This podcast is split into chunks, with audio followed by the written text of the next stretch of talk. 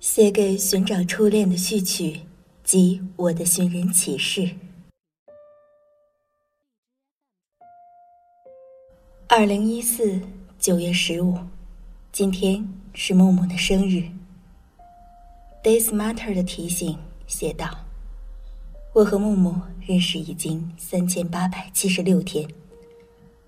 转念一想，这是我们相识的第十个年头了。”前两天，公司的朋友告诉我，《寻找初恋》很快要在北京演出。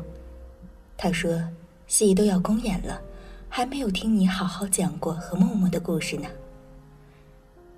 最初接下这个改编剧本的任务时，我已曾对自己说过，写完了这个戏就放下吧，等写完了就鼓起勇气去找他，找到他，道个别。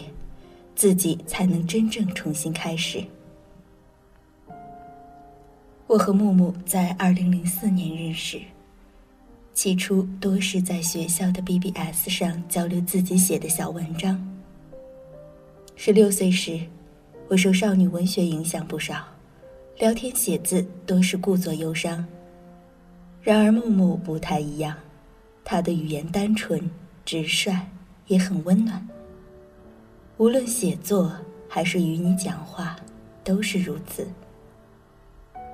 直到后来，知道他身患重病，我才明白，他言语中那种特别的气质从何而来。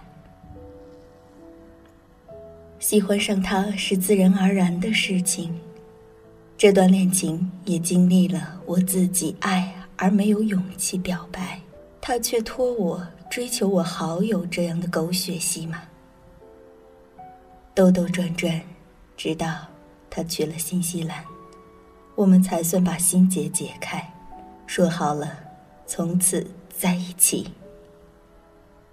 这段感情其实相当不可理喻，因为我们决定在一起之后，就再也没有见过面，真正的在一起。可由于木木的身体状况起伏不定，总徘徊于生死，我们又爱的毫不犹豫，对每一点点幸福心怀感激。直到二零零七年初，他说打算回国一起过节，却从此再也没有了任何消息。在寻找的故事里，我也让我的女主角。等了七年，七是一个轮回的数字，同样是我给自己的期限。这是一个私心到甚至会被读者与观者诟病的时间长度。七年时间，我们无所作为，只是在原地等待，自作自受。七年了，你都没有去尝试着找过他吗？剧中的这个问题，我每一年都在问我自己。起初是因为没有钱，七八年前出国还是很奢侈的事情。后来，是没有了勇气。我害怕面对他已经离世，生活。他其实已经忘了我的事实。再后来，他成了我生命中的一个影子，如同莱蒙托夫所描述的爱里的影子，就像一座神庙，即使荒芜，仍然是祭坛；一座雕像，即使坍塌，仍然是神。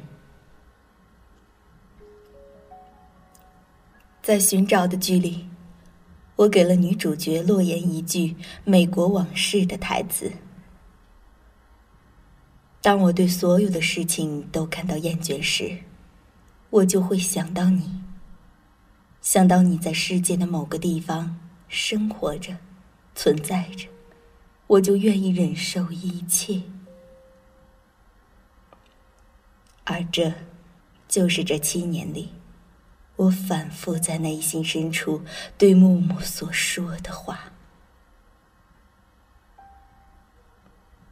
去臆想一份爱情是很可悲的事情，在现代心理学中，甚至是一种疾病。但我其实很少想起我们之间的爱情，我常常想起的是他这个人，想起他说过的话，想起他对生命的种种感受。木木从小失去了母亲，和父亲感情淡漠，自己身患不治之症，同父异母的弟弟因为同样的疾病，很小年纪就离开了世界。他总是说他活得很绝望，可就是这样一个绝望的人，给了我生命中最多的勇气。高三拍毕业照的时候。他来学校看我，在所有人都那么焦虑和压抑的时候，他对我说：“我看着你们，觉得生活很富足。”认识了我的好朋友小叶子之后，他有次很感慨的告诉我：“你知道吗？有时候我很羡慕你，有这么好的朋友。”可以活下去。在中戏读书的时候，压力很大，写东西很慢，很不自信。他就打趣的说：“不要着急，你现在没写一点儿，以后纪念我的时候就会写得更好啊。”听你的，我没有放弃。现在我写了自己人生第一个作品，可是你却不知道。去了哪里？七年了，这一次，我决定要找到你。木木的名字叫吴若阳，他的生日是一九八六年九月十五日，我们都是处女座。木木一直患有家族遗传的血管系统疾病，他有一个同父异母的弟弟若木，很小年纪就去世了。我们最后一次见面是在二零零五年五月二十日，在我的学校洛阳市一高，那天也是拍毕业照的日子。他去了惠灵顿之后，我在互联网上认识了两个一直在他身边照顾他的人：小他五岁的玩伴沈毅和他的治疗医生 Bonnie。木木说过，如果有一天他不在了，会让阿沈来告诉我。可是，同样的，我也再没有收到沈毅的消息。我有过木木的照片，包括所有他写过的文章。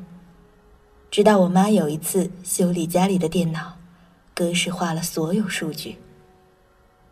我有过一个黑色的大日记本，记载着2004年相识时的点点滴滴，却在某次打扫书柜时意外丢掉了。这种连想象力都无法胜任的剧情，或许就叫命运。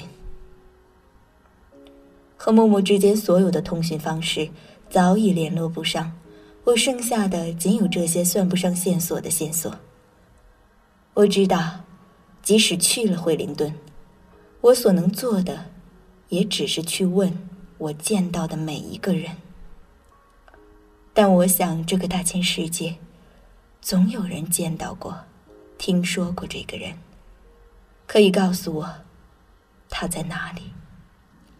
我已经准备好放手，准备好面对所有可能的结果，因为我已经在这个影子的陪伴下长大，已经明白并且能够勇敢去面对这个世界和我自己内心的残缺。